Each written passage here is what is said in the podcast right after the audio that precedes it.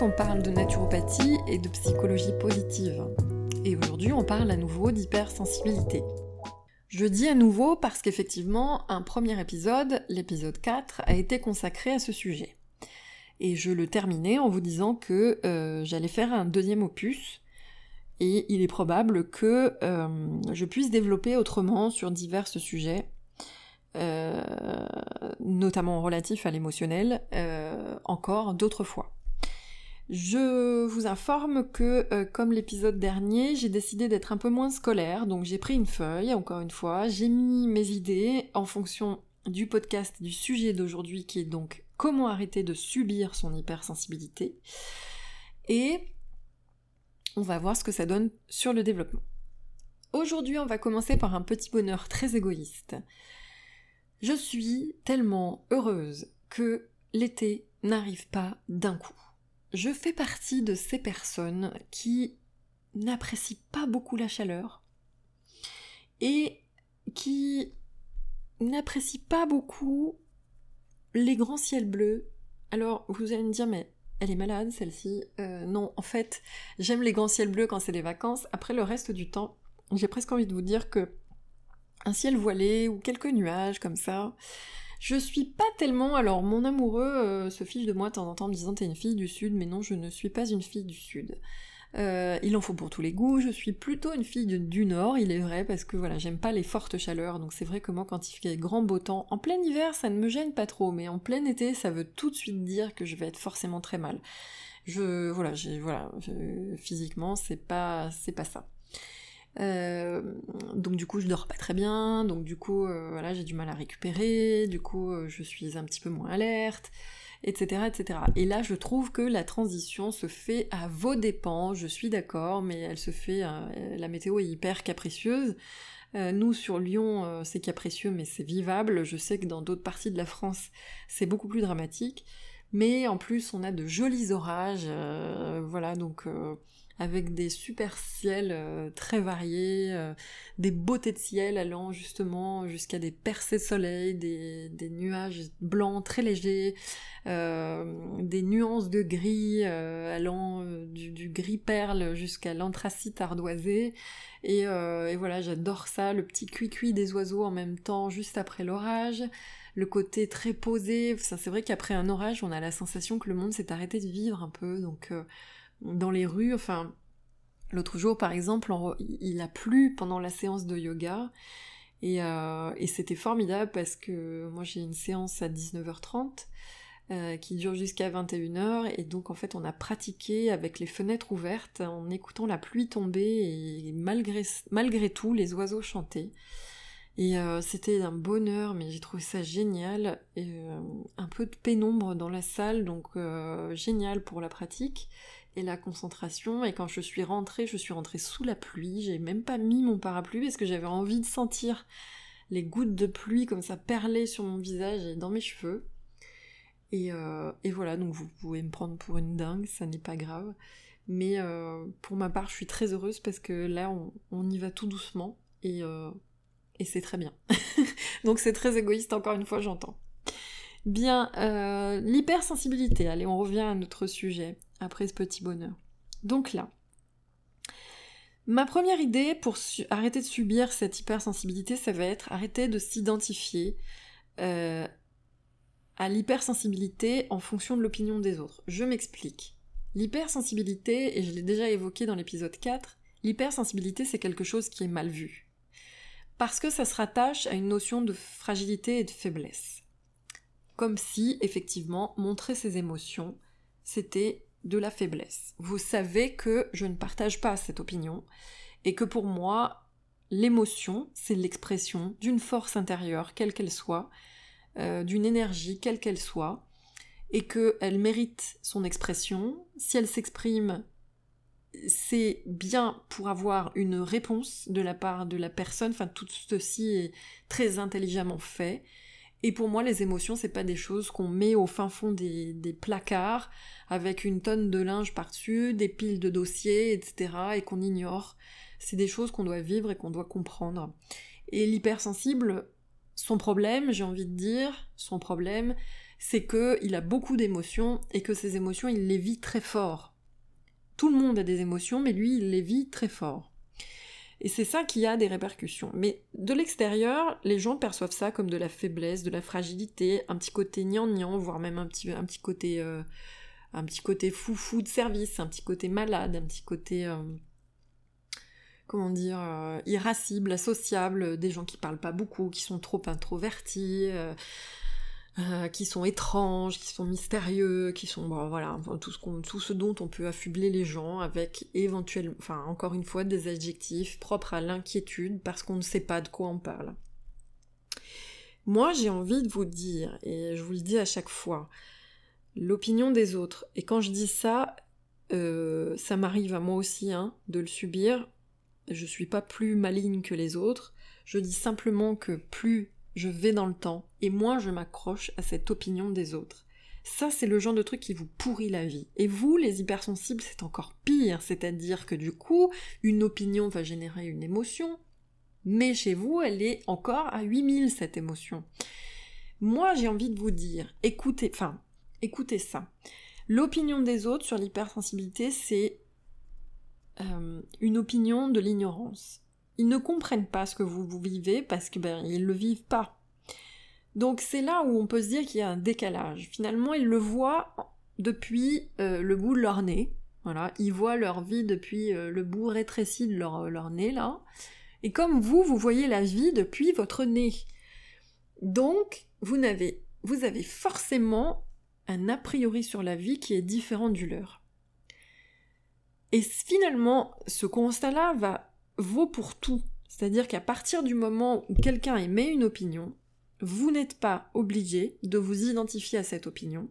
Oui, de façon générale, malheureusement, l'hypersensibilité est perçue comme quelque chose de non engageant, on va dire ça comme ça, non engageant, euh, et invivable, et non, vous savez pertinemment, vous, vous savez pertinemment que vous n'êtes pas invivable, vous n'êtes pas fou, vous n'êtes pas malade.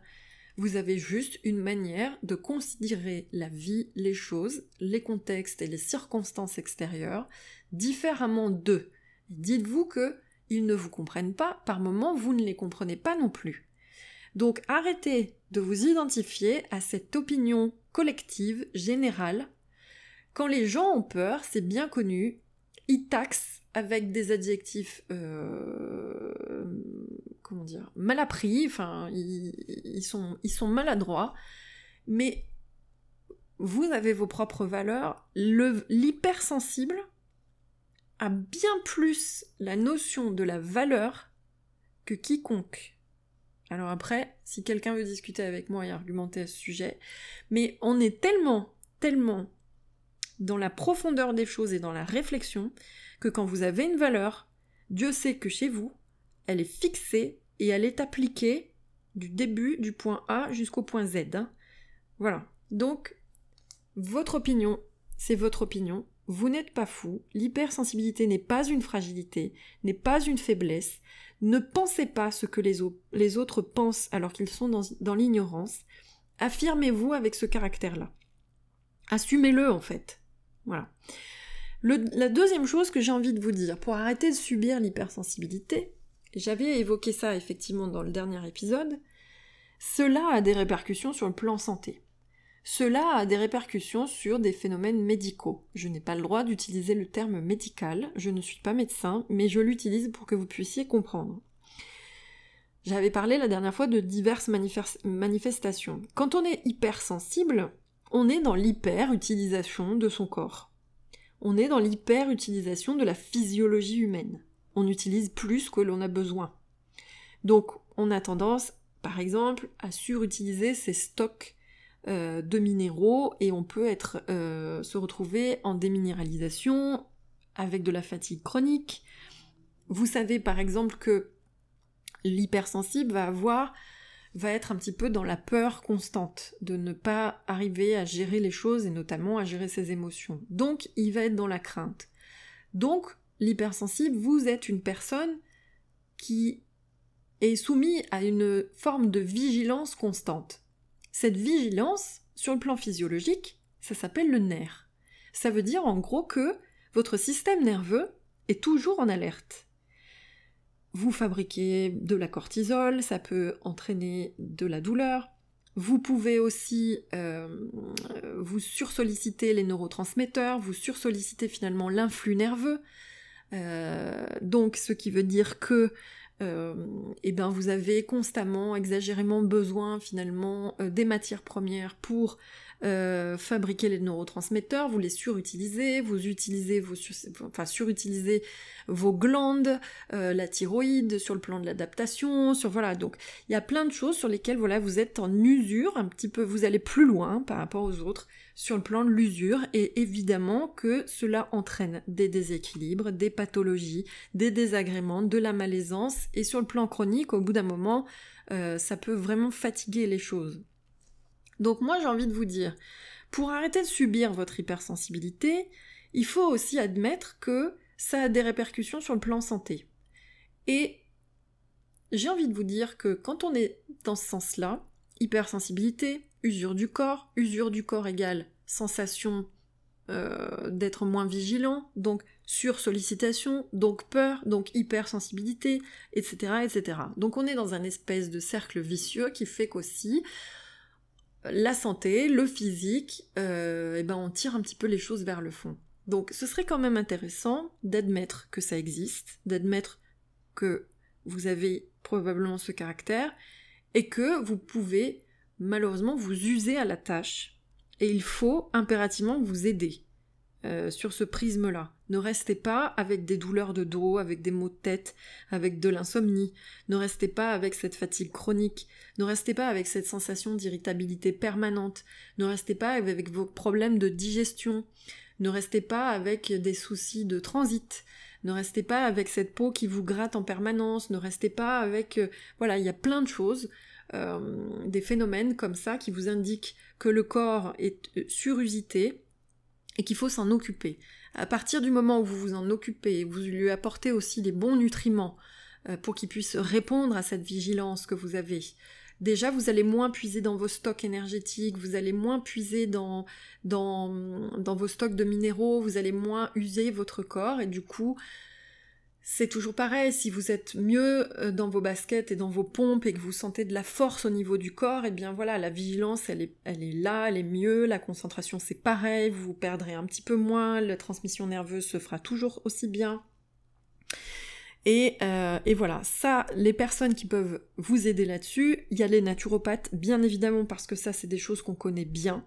Hein, contrairement à ce qu'on peut dire, ou voilà, bon, j'ai entendu des choses assez sympathiques cette semaine, mais euh, le naturopathe, c'est quelqu'un qui est formé, qui est formé sur la physiologie, sur l'anatomie, sur la nutrition. On est formé à ce genre de choses. Donc on sait très bien comment ça fonctionne, on sait comment les tissus communiquent, comment les organes communiquent, comment le système est construit. Et on peut vous aider là-dessus. Vous pouvez aussi aller voir un médecin traditionnel chinois, vous pouvez aussi aller voir une personne qui pratique l'ayurveda, vous pouvez aller voir des sophrologues, des relaxologues, vous pouvez aller voir des acupuncteurs, vous pouvez aller voir des sophrologues, vous pouvez aussi vous aider sur les phénomènes qui sont relatifs à l'hypersensibilité. Donc ça, c'est arrêter de subir l'hypersensibilité quand on commence à faire ce genre de démarche. Voilà. Et puis, bon, là aujourd'hui, j'ai vraiment cette envie-là. J'ai envie de vous aider à voir les choses autrement. Donc j'ai envie que vous alliez, vous prenez, allez chercher une feuille de papier, vous allez faire 10 points comme ça les uns derrière les autres, et vous allez marquer ces mots-là. Parce que moi j'ai envie de vous aider aujourd'hui à voir les choses autrement. Euh, peut-être à amorcer en fait une vision de votre hypersensibilité autre que celle que l'on vous présente. Autre que cette fragilité et autre effectivement que euh, de l'usure physique comme je viens de vous parler. L'hypersensibilité, quand elle est équilibrée, quand on arrive à ramener une gestion de cette sensibilité-là, votre vie, vous avez un potentiel qui est immense, comme, d'autres gens ont d'autres potentiels en ayant des caractères différents. Ça ne veut pas dire que vous êtes mieux que tout le monde, hein. Ça veut simplement dire, moi, je vais, mettre en exergue les choses pour lesquelles vous êtes fort. Et voilà, j'ai, en plus, bon, j'en suis encore, moi j'en suis, hein, donc c'est quelque chose que je travaille depuis maintenant six ans. Euh, on est quoi? 2018 Ouais, c'est un état d'être que je travaille depuis 6 ans et j'en avais parlé au tout début dans le premier épisode quand je me suis présentée pour dire qui j'étais et pourquoi j'étais là. Donc je vous invite à l'écouter aussi si vous avez envie, si vous n'en avez pas envie, ce n'est pas grave. Mais en gros, euh, voilà, encore ce matin, euh, ce matin par exemple, j'ai regardé une vidéo, une vidéo motivation de Justine Galis. Je sais pas si vous connaissez Justine Galis.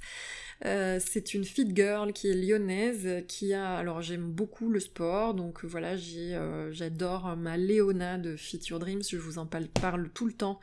Je vous parle tout le temps de Léona, mais, euh, mais voilà, j'aime aussi d'autres personnes. Et Justine Galis, en fait, c'est une jeune femme, mais qui est que j'apprécie énormément parce que elle, est, elle fait preuve d'énormément de transparence et qu'elle fait du sport, elle se montre beaucoup, mais elle montre beaucoup qu'on peut y arriver. En fait, elle, quand elle se montre, c'est pas uniquement pour montrer son corps et pour montrer comment ses fesses sont jolies. Euh, elle, est là aussi pour vous dire, voilà, vous pouvez y arriver, motivez-vous, quoi qu'il en soit. À partir du moment où vous avez décidé quelque chose, prenez le temps d'y arriver. Et vous, vous allez y arriver, vous avez des capacités. Et donc ce matin, tout à l'heure, il y avait une vidéo de motivation, je vous la mettrai dans le, je vous la mettrai en fait dans le blog, euh, dans l'article relié euh, à ce podcast. Et quand j'ai regardé cette vidéo qui ne dure que deux minutes, je me suis mise à pleurer parce qu'en fait j'ai senti l'émotion qu'elle avait dû elle ressentir en faisant cette vidéo et ce qu'elle voulait et ce qu'elle souhaitait transmettre aux gens. J'ai trouvé ça tellement beau que je me suis mis à pleurer. Mais par exemple, vous voyez, comme ça fait des années maintenant que je travaille sur euh, mon hypersensibilité, je m'en suis pas formalisée. Mais par contre, j'ai été en capacité de ressentir tellement profond ce qu'elle voulait dire. J'ai trouvé ça d'une beauté admirable. J'ai trouvé le geste vraiment fort. Je me suis dit, bah voilà, cette Justine, encore une fois, elle fait partie justement de ces fit girls qui ont autre chose à apporter simplement qu'un galbe et qu'un poids sur la balance. Et euh, je trouve ces gens tellement intéressants dans leur démarche. Donc voilà, j'ai versé ma larme, mais c'est pas grave, je m'en suis pas formalisée pour autant. Et j'ai trouvé ça très beau. Et il est probable que euh, à un autre moment de ma vie, je me serais mise à pleurer parce que ça a interpellé chez moi des choses profondes que je n'assumais pas forcément. Bref, c'était le petit exemple. Et je vous mettrai le lien, et euh, si vous pleurez devant la vidéo, vous me direz. Ou si ça vous touche, vous me direz aussi ce que ça génère chez vous. Voilà, donc petit 1, allez, on y va. On voit les choses autrement pour l'hypersensibilité et je vous aide aujourd'hui. Petit 1, sachez que euh, vous pouvez écrire créatif. Vous êtes, les hypersensibles, des personnes ouvertes à la création. Et j'ai juste envie de vous dire que, fort heureusement pour les autres, euh, que serait Netflix sans des personnes inspirées? Non, je dis ça, c'est... Voilà, mais sachez que beaucoup d'artistes, euh, finalement, euh, beaucoup d'artistes sont soumis en fait à cette expression de l'émotion. C'est le fait d'être rempli de ces émotions, et souvent parfois de ne pas savoir qu'en faire quand elles sont à l'intérieur, euh, qui va permettre en fait de créer l'art et d'être dans l'idée de sortir l'émotion et de l'exprimer autrement. Donc, quand vous avez compris ça, vous vous dites, vous avez du potentiel. Alors certains vont me dire, ouais, mais je sais pas dessiner, machin. En fait, c'est pas ça l'idée, c'est pas ça. Hein. être créatif, ça va être simplement euh, se mettre au calme. Déjà, c'est une chose aussi que vous aimez faire, généralement, les hypersensibles, vous mettre au calme et être dans la création. Donc ça va être jeter des mots sur un papier, écrire un poème, euh, peindre, peindre peut-être même des, formes informes, mais euh, ça déjà ça vous parle. Vous êtes des créatifs, vous êtes vraiment des créatifs et sachez effectivement quand j'ai mis égal art égal divertissement, mais quand je dis ça, dites-vous bien que euh, ce sont beaucoup d'hyperactifs qui créent le divertissement pour les autres. Donc quand même c'est pas rien, c'est pas rien. Le petit 2, ça va être la considération humaine. Et donc, l'hypersensible, muni de sa lecture de l'émotion, va avoir cette capacité de pouvoir considérer son prochain et la situation de son prochain. Dans l'épisode 4, je me rappelle que je vous parlais de cette situation où vous croisez par exemple une personne qui est sans domicile fixe et qui vit à l'extérieur. Et que tout de suite vous allez vous mettre à échafauder, à dire cette personne vit à l'extérieur, mon Dieu, qu'est-ce qui s'est passé dans sa vie, est-ce qu'elle est quand même heureuse, est-ce qu'elle a de quoi survivre, etc. Donc ça, c'est votre côté considération humaine. Sachez que parmi les hypersensibles, il y a énormément de thérapeutes. Et en fait, ce sont des hypersensibles qui utilisent cette fibre-là. parce que il y a un degré d'empathie qui est très fort chez vous. Et ça, ça existe vraiment. Donc, imaginez quand même considération humaine de nos jours où beaucoup de gens se plaignent qu'en fait qu'on se croise les uns les autres, on n'est que des individus qui ne, qui vivons plus ensemble et qui n'avons plus euh, aucune interaction, bah vous, vous avez encore cette valeur au fond de vous, la, la considération humaine. Ça c'est très fort. Le point numéro 3, c'est le sens de l'hospitalité.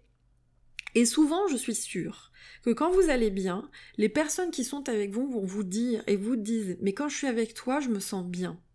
Parce qu'en fait, vous avez tellement besoin d'être dans de bonnes conditions pour pouvoir évoluer vous-même et vous sentir rassuré que vous êtes en capacité de tout mettre en œuvre pour que les gens qui vivent avec vous, les gens que vous aimez fort, ou euh, même les gens dont vous allez vous occuper, vous allez accueillir chez vous, se sentent bien. Vous allez vous mettre en quatre pour faire les choses bien. Donc, euh, ça, c'est une chose qui est très développée chez vous. Ce sens de l'hospitalité, créer des endroits de repos, créer des endroits de euh, harmonieux, créer des endroits euh, de lâcher prise où les gens vont se sentir cocoon, ils vont se sentir super bien, ils vont se sentir voilà, ils peuvent eux-mêmes se délester du jugement, donc ça, c'est des choses que vous savez faire. C'est quand même génial. Sens de l'hospitalité. Le quatrième point, ça va être l'émerveillement. On a cette capacité, moi je le dis et je suis fière de l'affirmer, je peux m'émouvoir d'un simple coucher de soleil comme je peux m'émouvoir, comme je vous le disais au début, d'un cuicui d'un oiseau.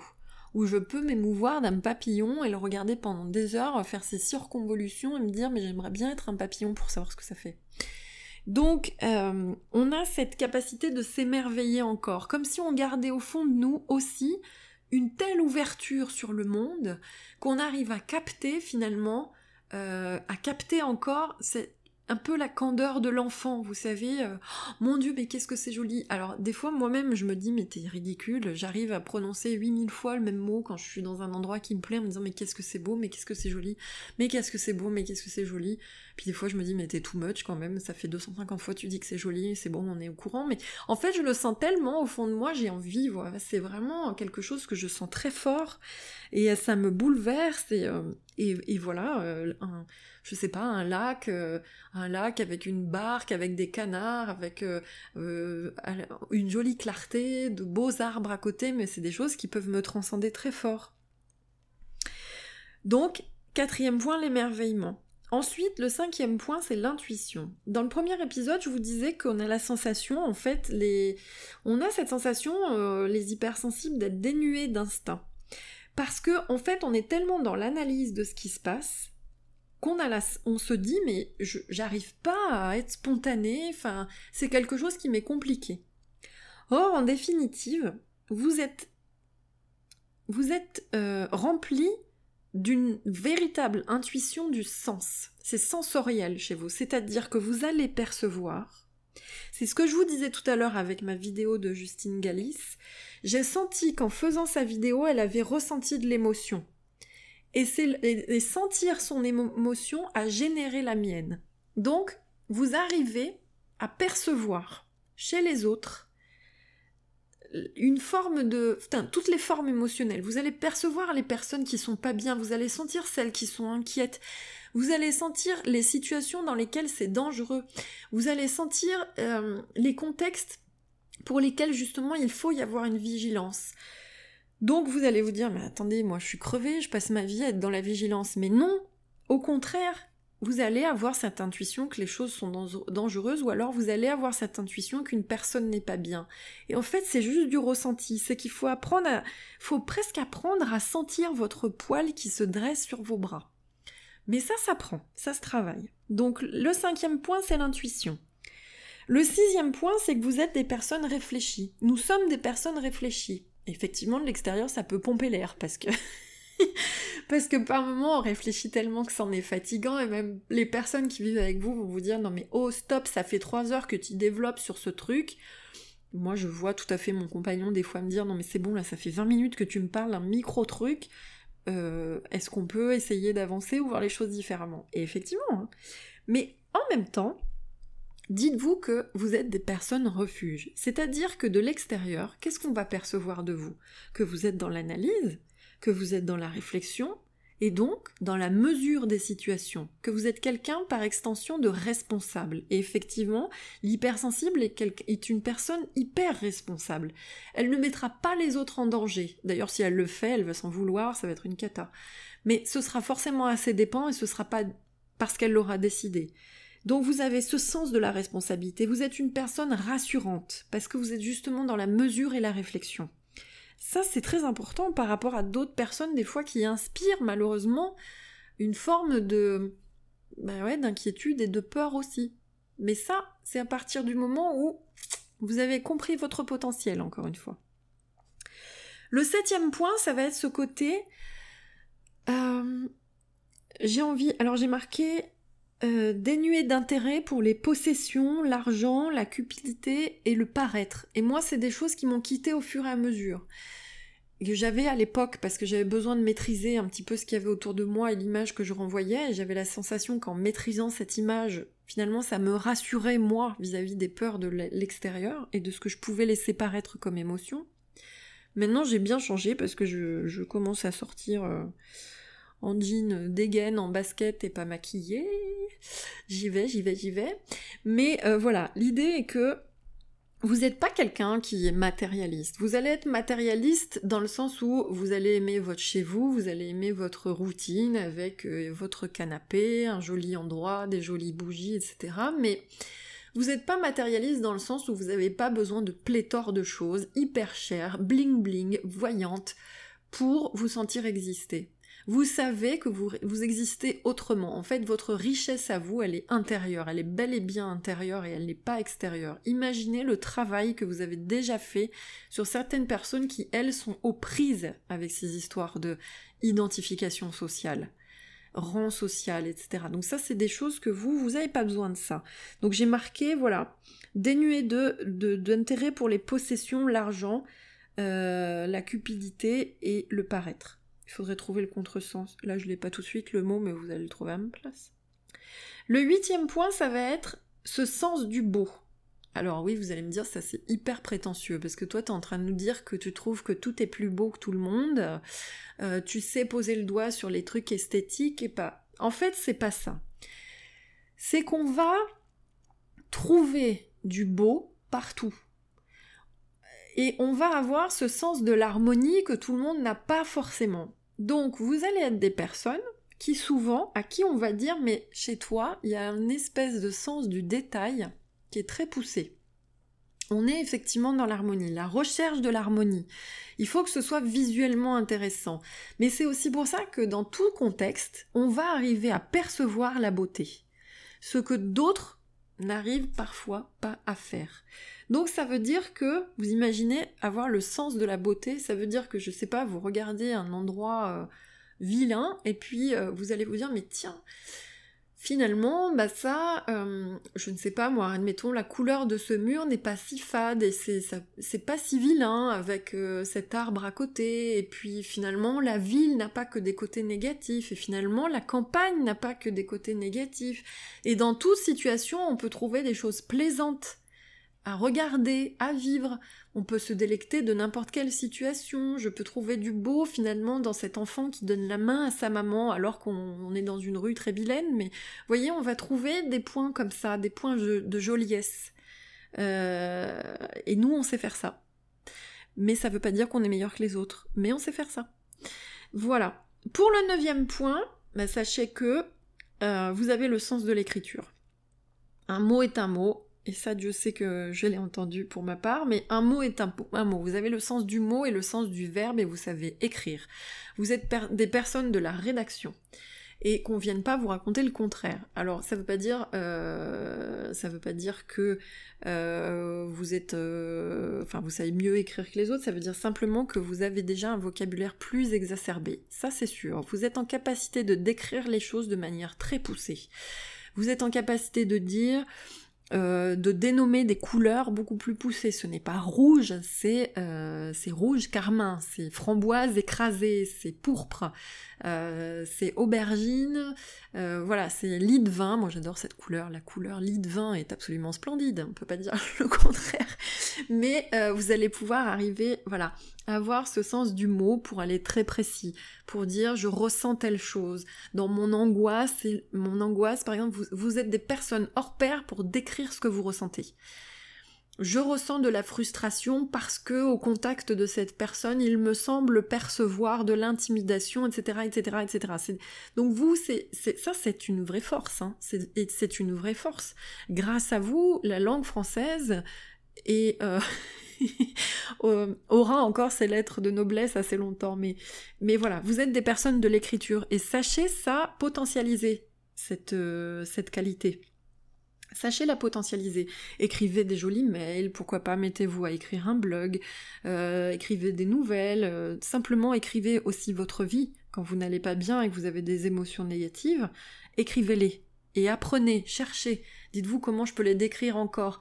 Bizarrement, vous êtes des gens qui recherchez la pluralité des mots et, et à chaque fois le sens très poussé de chaque mot. Ça, c'est une qualité. Et enfin, le dixième point, donc je vais essayer de faire vite parce que là, ça y est, j'en suis à 31 minutes. Le dixième point, ça va être que vous avez des capacités mentales très fortes pour développer une intelligence émotionnelle.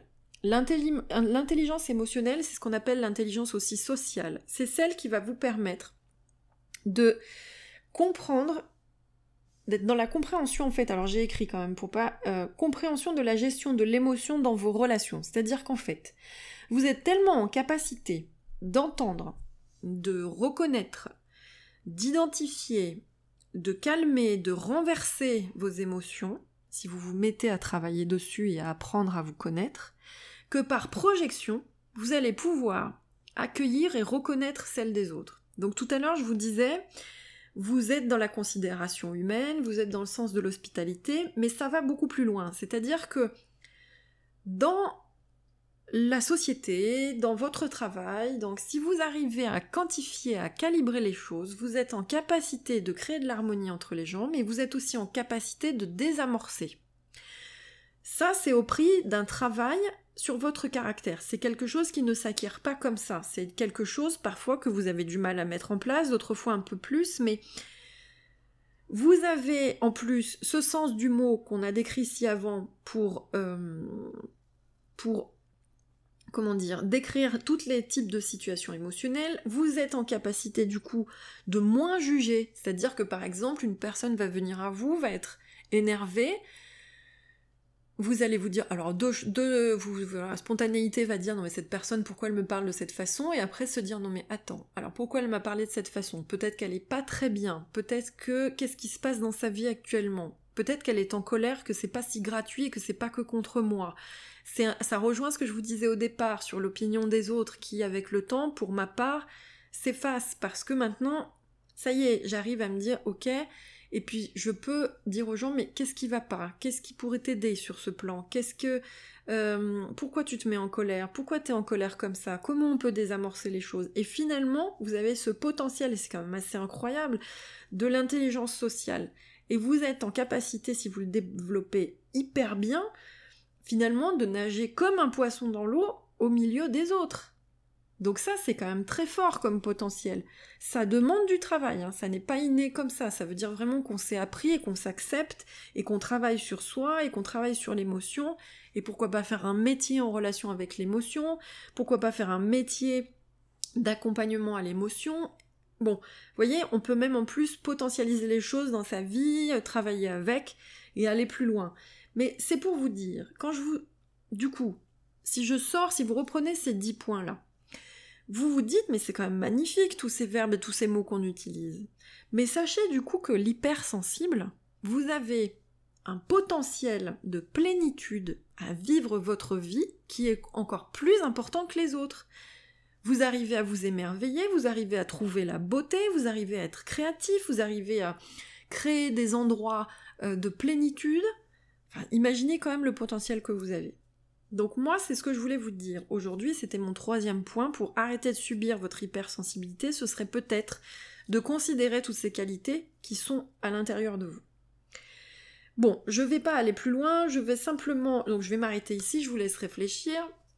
Je veux simplement terminer en disant que tout ceci se travaille, c'est ce que je viens de vous expliquer. Moi, en tant que naturopathe, euh, nous, on peut vous aider bah, sur les désagréments physiques dont je vous ai parlé au début.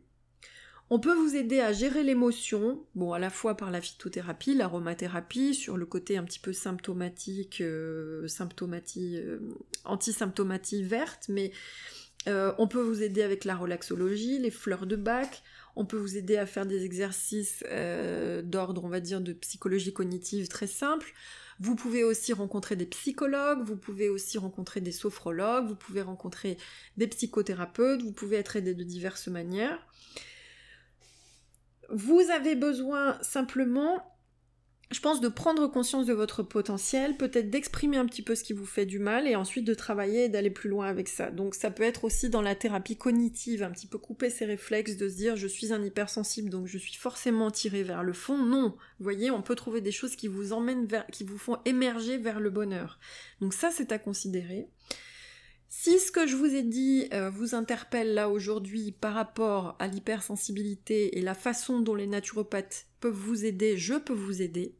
Je peux vous aider parce que euh, j'ai commencé déjà certains accompagnements avec des personnes euh, qui ont une sensibilité exacerbée, avec qui on met en place un climat de confiance, je vais d'abord effectivement leur envoyer un questionnaire, on va travailler ensemble pendant une heure et demie par Skype, et puis ensuite on met en place un programme d'hygiène vitale qui leur permet effectivement d'abord d'apprendre à se connaître, de couper un petit peu euh, les répercussions euh, sur le physique, sur euh, des déséquilibres, et puis travailler avec la fleur de bac.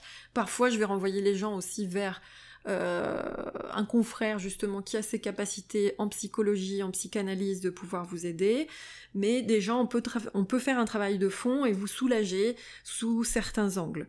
Donc voilà, si ça vous intéresse, je vous euh, je vous accompagne. Enfin, je vais vous mettre, euh, si vous êtes sur SoundCloud, je vous mettrai le lien vers mes accompagnements, vers mes coachings naturopathiques sur le site. Bien évidemment, vous n'êtes pas obligé. Je parle de ça parce que c'est quelque chose que j'aime bien travailler avec les gens et on a de, jolis résultats. Pour le... Enfin, moi, je suis assez contente euh, effectivement des avancées que les personnes, euh, des prises de conscience en fait, qu'on arrive à provoquer chez les gens avec la naturopathie. Et puis, bien évidemment, vous avez effectivement toute tous les thérapeutes que j'ai cités tout à l'heure, la médecine traditionnelle chinoise, l'ayurveda.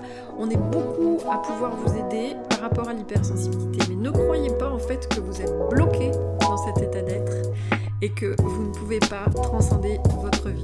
Soyez acteur de votre vie. Je vous remercie de m'avoir écouté sur Campagne Nature.